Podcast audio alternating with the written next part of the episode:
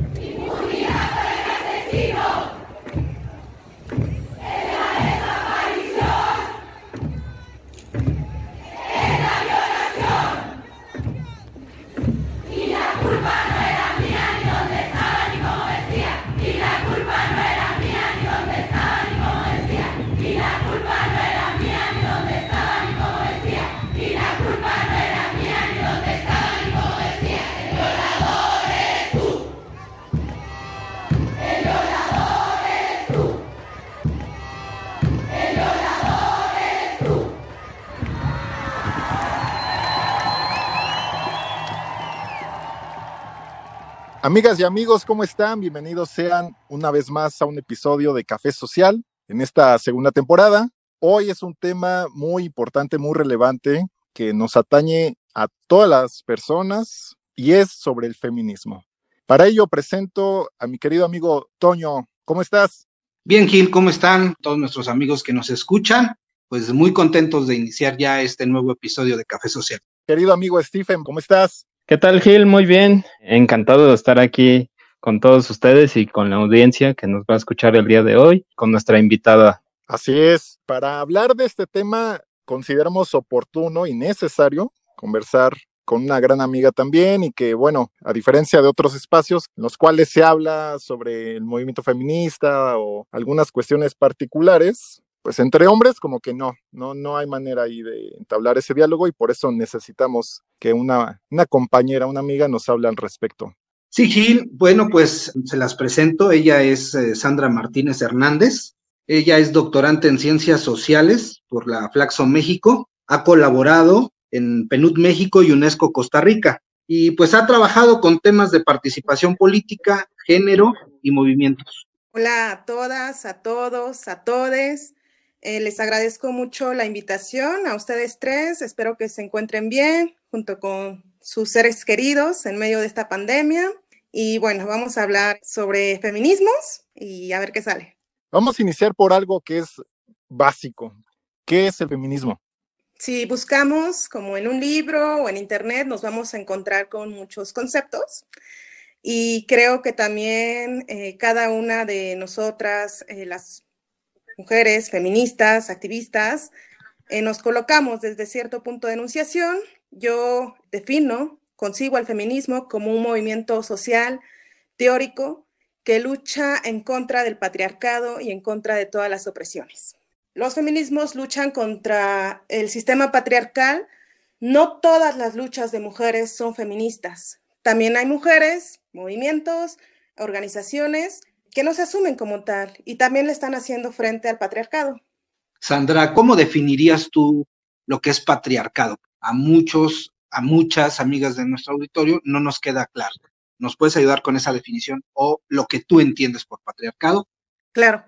El patriarcado es un sistema de opresión en donde lo encabeza la figura masculina sobre eh, las mujeres y también en el patriarcado ostenta el poder quien tiene mayor edad.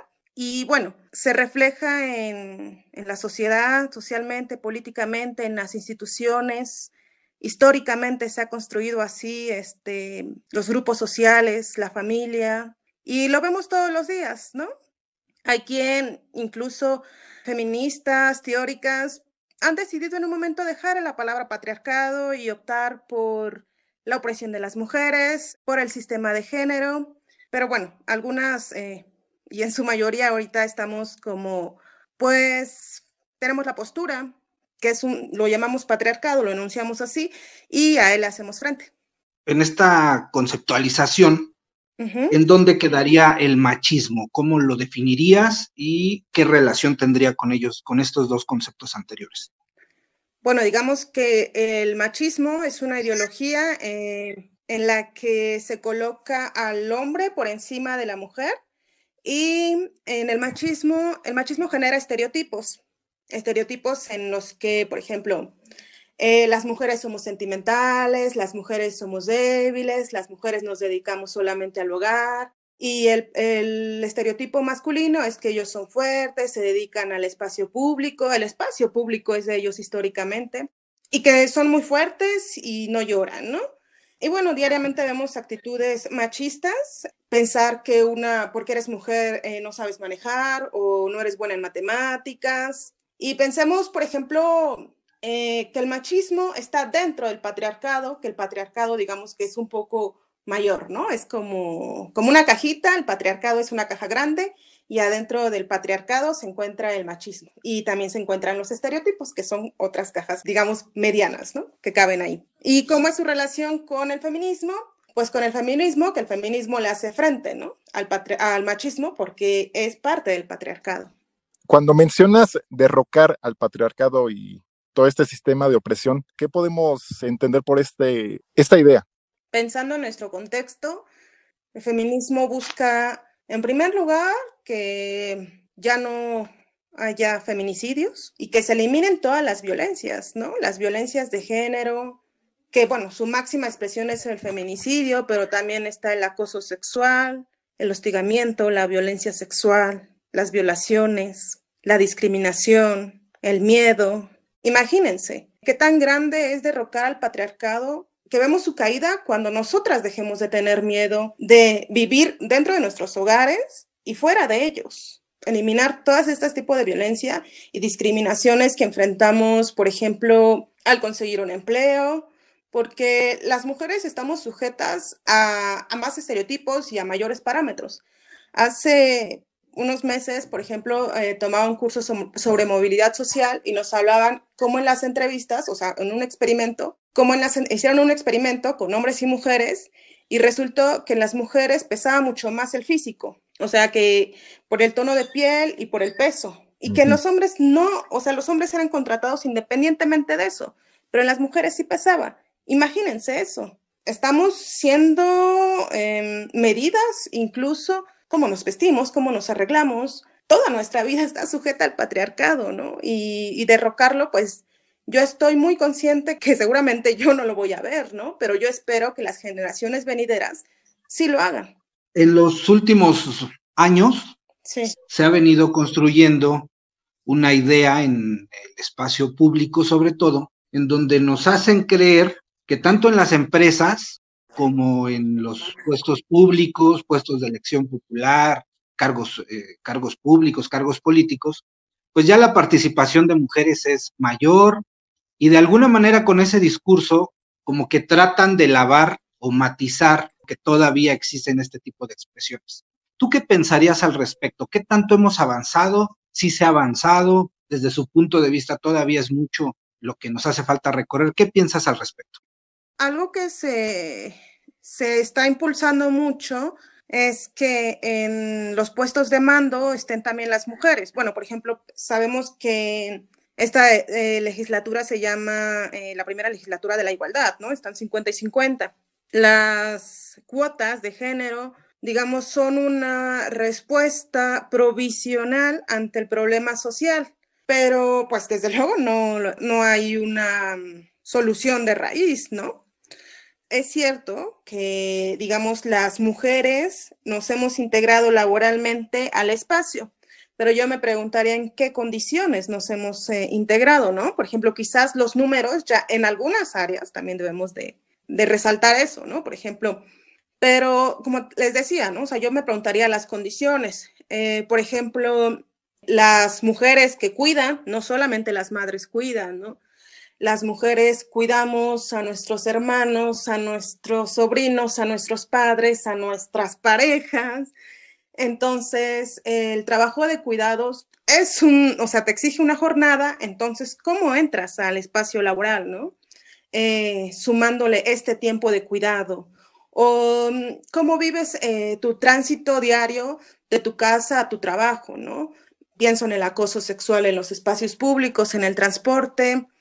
Eh, los sueldos también es otro, otro asunto, ¿no? Sigue presentándose una brecha de género ahí. ¿Quién manda, no? ¿Quién manda a quién? las mujeres que han llegado a los puestos de mando, también preguntémonos quiénes son, ¿no? O sea, son mujeres, vienen de una posición social económica acomodada, que cuentan con las redes eh, necesarias para, para escalonar, no todas, desde luego, pero sumémosle un poco, ¿no? A las opresiones que vivimos las mujeres, ¿no? Eh, la de género, la de clase social, la racial, la preferencia sexual, la identidad de género, y hasta ahí lo dejaría. Con esto que menciona Sandra, que no es, por supuesto, menor, en esta cuestión de, eliminar las violencias, discriminaciones, eh, todas aquellas acciones, actitudes que podemos observar en la cotidianidad y que también los hombres, pues sí, también realizamos de una u otra manera, ¿cómo plantear esta eliminación de violencias? ¿Cómo lograr pensar al menos este derrocamiento patriarcal y con ello pues todo lo que nos has brindado de, pues, caracterización. Eh, tú dijiste algo muy eh, particular, eh, dijiste los hombres, ¿cómo contribuimos esto de alguna u otra forma? Yo diría que contribuyen de todas las formas. Y bueno, ¿cómo hacerlo? Pues yo creo que sentándose entre ustedes primero, hablando sobre cómo han ejercido su poder, sobre qué tipo de violencias han ejercido hacia las mujeres, como reconociéndolo y como pensando, ¿no? Cómo ir cambiando este chip en su vida cotidiana y algo que pues sí me gustaría como, como que dejar claro es que este movimiento feminista que está actualmente en México, en América Latina, en Estados Unidos, en otros países, las fallas que tenga, las mujeres las vamos a ver, ¿no? Y el movimiento será eh, constituido por mujeres, eh, por las compañeras mujeres trans, desde luego, y digamos que nosotros lo conduciremos, ¿no? Y yo creo que a ustedes les toca la chamba también de, de ver, ¿no? De ver eh, a, sí mismo, a mismos cómo han ejercido la violencia y cómo en su día a día pueden, no sé, quizás mm, preguntarle a la compañera cómo se siente o si quiere que la ayuden o qué forma hay de apoyarla pero no con esas acciones de, entre comillas, el feminista, porque no sé si ustedes conocen, pero hace mm, años salió una caricatura llamada Nacho Progre. Se llama así Nacho Progre. Creo que todavía está en Face. Entonces, Nacho Progre es el hombre de izquierda, el hombre que le entra a todos los movimientos y que quiere defender a la mujer y que se mete al movimiento y lo quiere liderar, ¿no? Eh, y que le dice, por supuesto, a las compañeras cómo deben actuar y qué deben de hacer y qué no deben de hacer. Entonces, por eso también hay mucha resistencia de cómo los hombres se involucran en el movimiento feminista, porque en un momento pasamos de tener un compañero, un aliado, eh, como se le quiera llamar, a tener un Nacho progre en el movimiento, ¿no? Oye, Sandra, retomando un poquito esta, esta idea que nos planteas sobre el, momento histórico que actualmente vive el feminismo, ¿cuáles son los diferentes feminismos que puede haber? Yo no definiría como al feminismo como una ideología, sino más como un movimiento teórico, un movimiento social teórico, conceptual. Para hablar como sobre los diferentes tipos de feminismo, primero pongamos como sobre la mesa que hay varias, ¿no? Como que hay varias tipologías. Eh, ¿Esto a qué se debe? Bueno, a desde luego a la propuesta eh, conceptual de, de, algunas historiadoras, de algunas eh, teóricas. Eh, como estamos como, digamos, en Feminismo 1, como muy importante que se llaman las olas feministas, que son muy criticables, pero eso vamos a dejarlo entre paréntesis. ¿Qué son las olas feministas? Son como un periodo de lucha de las mujeres en Inglaterra, la primera ola inicia con la Declaración de los Derechos de la Mujer. Y su segunda ola va a ser las sufragistas, que digamos, si vimos como la película de las sufragistas, tenemos como muy claro de qué se trata esto, ¿no? Y la tercera ola va a ser como esta pluralidad de feminismos que hasta la fecha nos, nos viene como que conocemos, ¿no? Sin embargo, si nos vamos, por ejemplo, con la propuesta de eh, las feministas estadounidenses, su primera ola empieza con las sufragistas, la segunda ola será el feminismo radical y, liberal, y la tercera ola, digamos que es cuando entran estos feminismos más eh, institucional, el ecofeminismo, bueno, es un primer punto. México incluso también tiene su propuesta de primera, segunda y tercera ola. En México también eh, la primera ola la colocan como el, movimiento sufragista y bueno, empieza en el periodo postrevolucionario. Después la segunda ola son los 60 conocemos como varias, el gran movimiento de los 60 aquí, pero también se dan varias propuestas de organizaciones de mujeres. Y la tercera ola, digamos que será en los 80s, 90s, cuando entra muy fuerte en México y en todo el mundo eh, las organizaciones eh, no gubernamentales em, feministas. Bueno, esa es como la primera, llamémoslo entre comillas, tipología. Y dentro de estas olas, pues como ya mencioné, hay varias.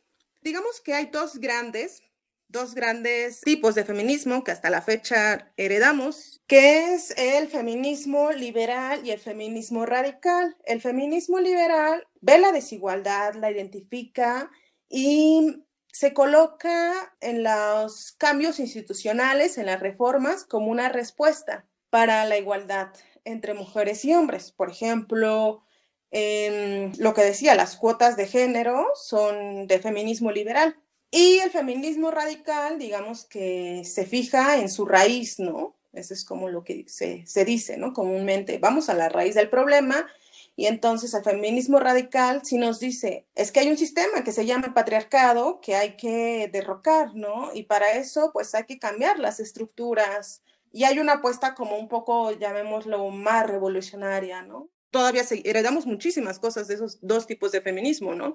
A la fecha vivimos con ello. Y digamos que otros tipos de feminismo, pues ha habido el feminismo socialista, eh, también el feminismo lo llaman de ONGs, el que les comentaba, de los noventas, el ecofeminismo que trae a cuenta cómo vivimos las mujeres con relación a la explotación de las tierras, también está el feminismo negro que surgió en Estados Unidos y que se ha reivindicado en América Latina y que desde luego está protagonizado por mujeres negras y que nos dijeron, o sea, pusieron un alto y dijeron, feministas blancas, ustedes no nos están tomando en cuenta, aquí nosotros estamos viviendo una opresión mayor que ustedes.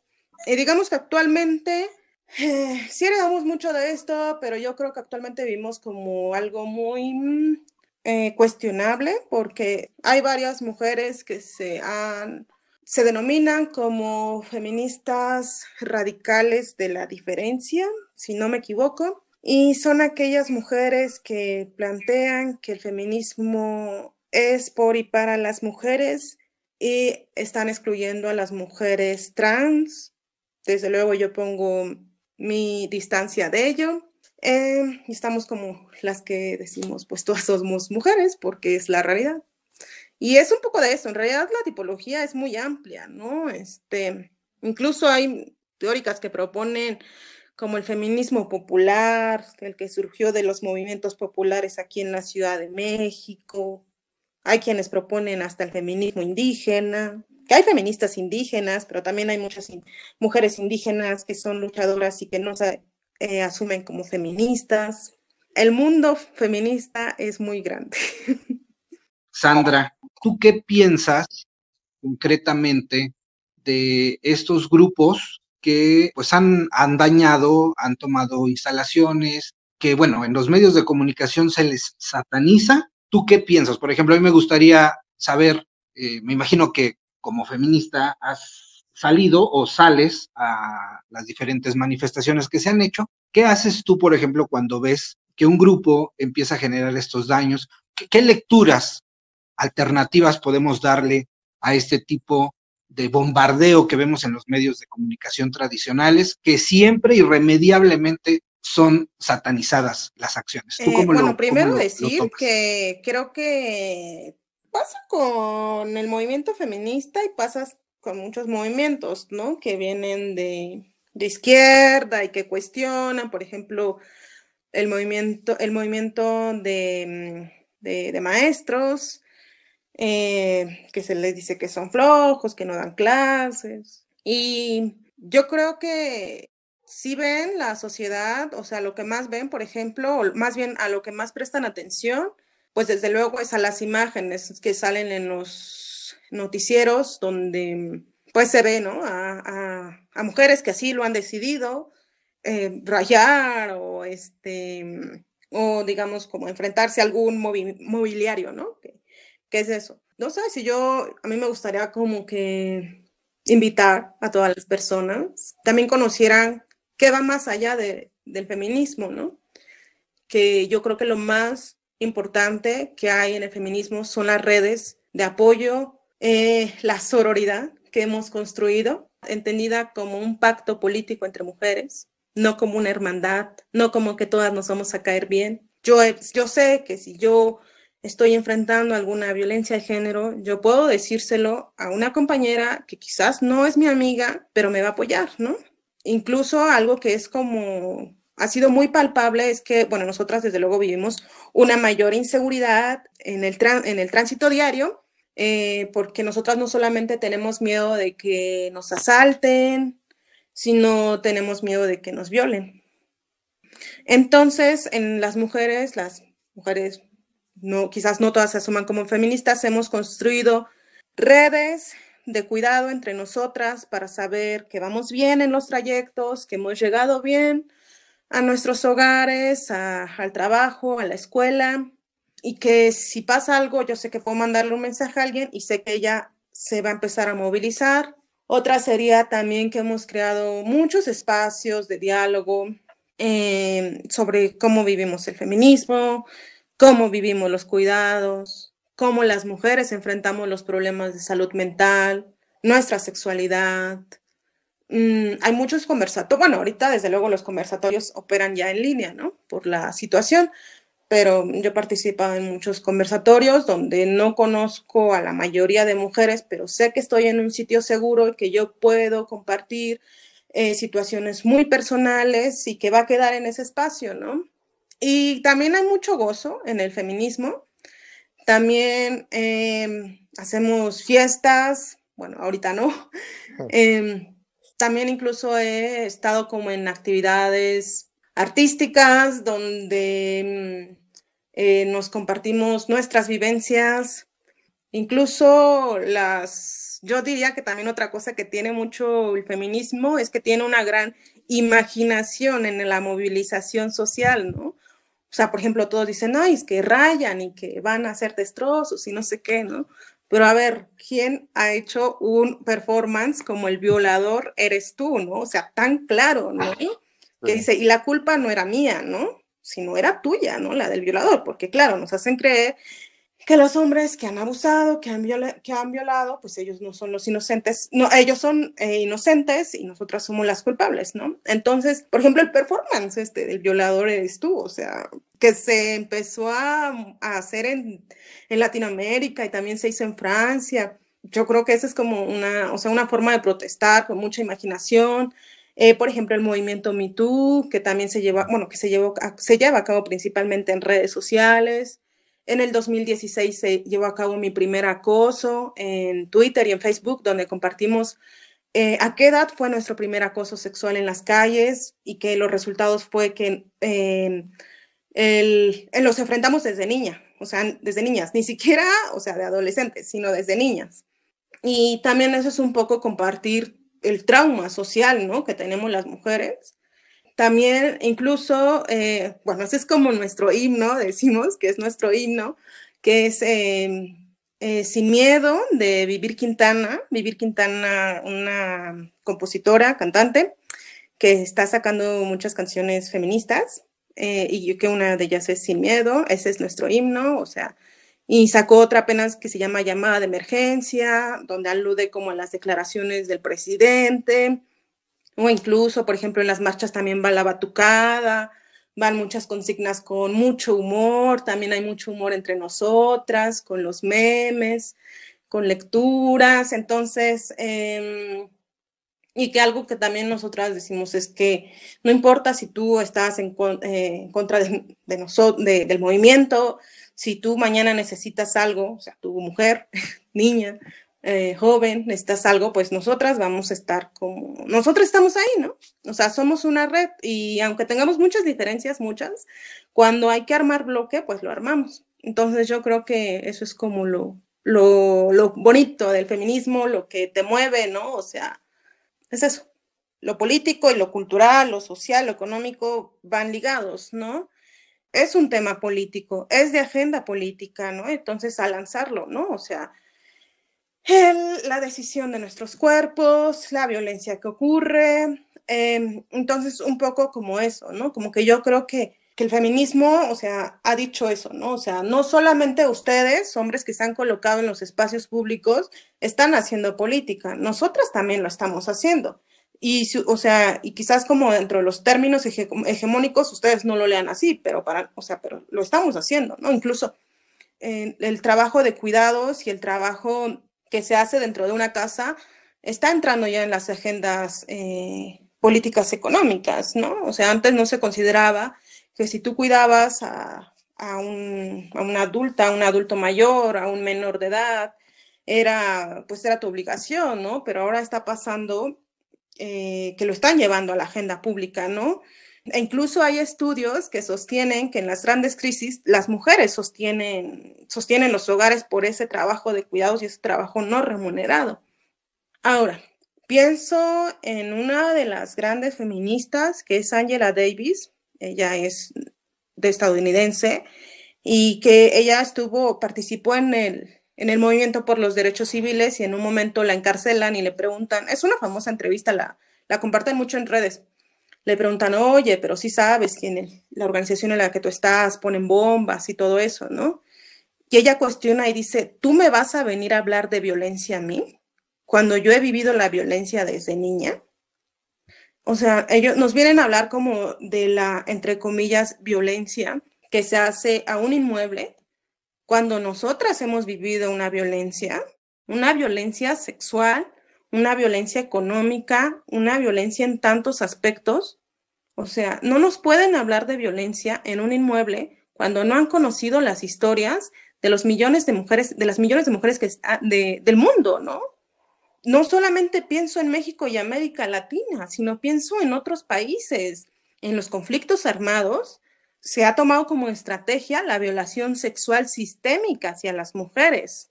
O sea, nos van a hablar de violencia cuando lo sucedido aquí en Atenco. Entonces, esa sería mi respuesta sobre esto mismo, Sandra. Justo ayer veía varios videos, eh, porque ahora el discurso de los medios de comunicación tradicionales veo que se centró en ir a entrevistar a las policías que resultaron lesionadas en la última manifestación. Y he visto muchas declaraciones de las policías, ¿no? Que, por ejemplo, me llamó la atención una que se publicó en el periódico El Universal el día de, recientemente, en donde decía la policía, es que yo creía que luchaban por todas las mujeres, pero me dañaron porque me pegaron con un mazo en la cabeza y entonces también nosotros somos mujeres, ¿cómo pueden agredirnos cuando están luchando o más bien están luchando contra la violencia hacia las mujeres? Nosotros las policías también somos mujeres. ¿Qué dirías a eso tú, Yo creo, bueno, no creo, estoy segura que todo movimiento debe de tener cuestionamientos, y debe de tener debates que justamente le corresponden al movimiento. Y creo que mm, algo que compartimos varias es que como que si quedamos, delimitamos como esto de mujeres activistas contra mujeres policías, digamos, podemos caer en una trampa, ¿no? Porque yo más bien cuestionaría como este tipo de discursos que nos quieren, digamos, como, pues sí, vernos como enemigas, que eso también se ha usado mucho, es como una herramienta también del patriarcado que nos quiere hacer ver como enemigas. O sea, por ejemplo, ese famoso dicho de no hay peor enemiga de, una mujer que otra mujer, ¿no? Entonces yo más bien vería, por ejemplo, a las mujeres policías que están en una estructura de mando, ¿no? Incluso, pues es muy fuerte que ellas están al frente, ¿no? Ellas están al frente y los hombres están atrás claramente por una estrategia. Y yo más bien como que plantearía que siguiéramos como, como justamente, ¿no? Como en esta lucha feminista anticapitalista por un trabajo digno para todas, ¿no? Porque también se vive explotación, ¿no? En estos espacios laborales como en todos. Retomando esta parte que habías comentado muy al principio sobre cómo los hombres podemos participar eh, en, eh, pues en estos movimientos, ¿cómo dialoga, por ejemplo, de la deconstrucción del machismo en los hombres con el feminismo? Bueno, o sea, hay como diferentes posturas. Hay incluso mujeres que dicen, bueno, compañeras que dicen que no hay como alternativas de masculinidades, que todas pertenecen al patriarcado y que son opresivas. La descarta. También es el hecho de uno replantearse qué está haciendo de manera concreta, desde su cotidianidad y pues, en este caso, por ejemplo, entre amigos, en los espacios laborales. Y sí pienso que es fundamental en esa introspección, pues también como hombres acercarnos a las nuevas masculinidades, digo, al menos como para ir replanteando nuestra acción, nuestros, nuestros pensamientos, nuestras formaciones y también para generar una, pues, una realidad diferente. Sí, por ejemplo, también involucrarse en las tareas de cuidado, en el trabajo no remunerado, ¿no? Como yo pensaría todo eso, ¿no? O sea, incluso algo que como que se plantea, ¿no? La crianza de, de una niña, un niño, no debería solamente recaer como en el, bueno, si están los dos, ¿no? El padre o la madre, ¿no? Sino como también colectivamente, ¿no? Es otra apuesta de acción. Fíjate que nuestra mayor parte del auditorio son mujeres. ¿Qué podrías tú dejar como reflexión para hombres y mujeres, por supuesto, en cómo construir la educación de una persona, de un, de un niño, de un joven, a los dos, a papá y a mamá, en caso de que estén los dos, ¿no? Cuando hay una sola figura, bueno, pues esa, a esa sola figura, para poder ir eh, rompiendo, pues, estos vicios que, pues que, tú nos has descrito. Pensaba como que también yo caí un poco en, hace un momento en el heteropatriarcado, en pensar que solamente hay familias de papás y mamás, ¿no? Cuando hay familias diversas de, de dos mamás, de dos papás, de un solo papá, de una mamá nada más, donde crían los, las y los abuelos, o las y los tíos, ¿no? Primero quizás como pensar en eso, ¿no? Como en las distintas formas de, crianza, ¿no? Que hay. Y, pues no sé, eh, plantearles que todos, todas y todos, todes nos involucremos y que también le bajemos un poco a, nuestra, bueno, a lo que varias personas le, le, le, dan, más bien como que odian, ¿no? A, a las infancias, ¿no? Porque también eh, sufren bastantes violaciones, se enfrentan bastantes violencias Creo que es eso, un involucramiento, pensar que hay alternativas de, de, cuidado, pensar que no, no, bueno, yo pienso que no debe de haber una jerarquización entre quienes son sus cuidadores y, y menores o incluso adultos mayores, adultas mayores que sabemos que, que también necesitan cuidado, en fin, que nos involucremos eh, en todas las formas, ¿no? O sea, físicamente, monetariamente, moralmente, eso yo diría. Concretamente, Sandra, justamente preguntarte, pues, cuáles han sido las conquistas que ha tenido eh, los movimientos feministas que la han puesto en el lugar en el que está actualmente. Pues diría que son varias y la primera de ellas que se dio aquí en la, en específico en la Ciudad de México, es la, el acceso a un aborto libre, seguro y gratuito pensaría que es una de, una de ellas, eh, pues desde luego el acceso a la educación, que ahora podemos estar en diferentes eh, carreras. Eh, pienso que uno de los grandes logros de las feministas ha sido la visibilización de diferentes discriminaciones, por ejemplo, se habla mucho del feminismo de la periferia, también de la diversidad de cuerpos, pensando en, en los pesos, eh, también es una, el feminismo ha ido muy de la mano con el movimiento LGBT y desde luego las compañeras feministas lesbianas han dado una gran lucha también por, por eh, pues sí, por estas nuevas formas de crianza, por eh, visibilizar el, el, trabajo de cuidados, por detener la violencia sexual que se está viviendo, la vi violencia sexual extrema que se ha vivido en muchos países. Por ejemplo, también la compañera que lleva el mapa de feminicidios, los protocolos que se han impulsado, los protocolos en contra del acoso sexual, pues yo sí, yo sí considero que sí son necesarios como los espacios y las convocatorias exclusivamente hacia mujeres también. Y bueno, digamos que, que también teóricamente hay, ah, se han dado muchísimos eh, aportes, ¿no? Como un cuestionamiento hacia la forma en que se han desarrollado las ciencias sociales, desde eh, la metodología, en la literatura también se han dado, se han estado abriendo muchos espacios, en fin, la lista es muy larga. Es un tema muy, muy enriquecedor porque se concreta en nuestra realidad, en nuestro día a día, aunque parecieran ser que son situaciones ya normalizadas, tanto para mujeres como hombres, y me refiero a los beneficios y conquistas que el feminismo ha generado social, estructuralmente, pues ya lo vemos que no, que es una lucha histórica que ha repercutido y que seguirá repercutiendo por el tiempo. Entonces, ¿qué les parece si entramos a una a una conclusión por parte de cada uno de nosotros. Toño, ¿qué te ha parecido el programa?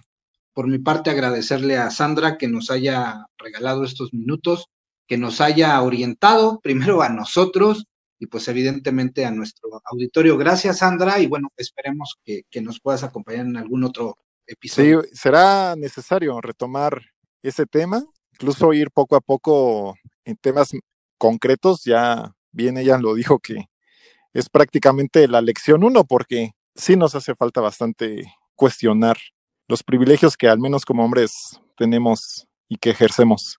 Stephen. Pues también agradecerle a Sandra por su tiempo, por el espacio que nos brinda y por la orientación que nos ha dado el día de hoy a nosotros y a la audiencia. Y recalcar que esta es una lucha muy importante y que tenemos que conocerla todos, sobre todo no prejuiciarla ni caer en lo que los medios muchas veces llegan a decir de todos estos movimientos, porque hay mucho más a fondo y pues invitar al público que conozcan y que estén abiertos a justamente aprender Sandra, muchísimas gracias por estar con nosotros. Desde que lo planteamos, sabíamos que era necesario que estuviera una mujer activista y que contara, porque también ofrecen esa otra parte que nosotros no vemos y que incluso me atrevo a pensar que no queremos ver. Entonces, Sandra, una última reflexión para nuestra audiencia. Primero, agradecerles por la invitación. Me gustó mucho estar en este espacio. Eh, segundo, invitarlas, invitarlos a, como que yo creo que entrar, pues sí, al tema sin prejuicios, ¿no? Y ver qué hay más allá de, de estas fotos, de estos videos, y que pues es un tema muy amplio, como, como les compartí, como que yo creo que es, bueno, es un tema, es una lucha de toda la vida, y que yo he aprendido mucho de, de varias, varias, varias mujeres que, que han estado y están conmigo y que no precisamente eh, se tienen que anunciar como feministas. Y solamente recomendarles em, un espacio que está en Facebook y en Instagram y en Twitter, que es Feminopraxis, eh, que son unas compañeras que respeto mucho su trabajo y que lo sigo y que hacen muchas actividades muy interesantes. Eso sería todo por mi parte. Muchísimas gracias, Sandra. Si nos lo permites, vamos a reproducir este espacio en nuestro Facebook. Vamos a hacer la publicidad para que nuestra querida audiencia lo consulte directamente. Y bueno, José Antonio, para despedirnos, ¿cuáles son nuestras redes sociales? Claro que sí, ya saben nuestros amigos del auditorio que nos pueden escuchar a través de varias plataformas. Estamos en Facebook, estamos en YouTube, estamos en Spotify, estamos en Google Podcast, estamos en Apple Podcast también. Y por supuesto nos puede ubicar con en Facebook sobre todo como Café Social MX. Un gusto estar contigo también. Al contrario, un gusto estar con ustedes también. Bueno, pues nos encontramos en la siguiente semana para un nuevo episodio de Café Social. Ha sido un gusto estar con todos y todas ustedes. Que tengan una excelente semana. Hasta pronto. Te esperamos la próxima semana con un nuevo episodio de Café Social. Sus anfitriones, Stephen Vázquez, José Antonio Guerrero y Gilberto Gutiérrez. Este episodio es una producción de Gilberto Gutiérrez. Edición de video, Steven Vázquez. Café Social.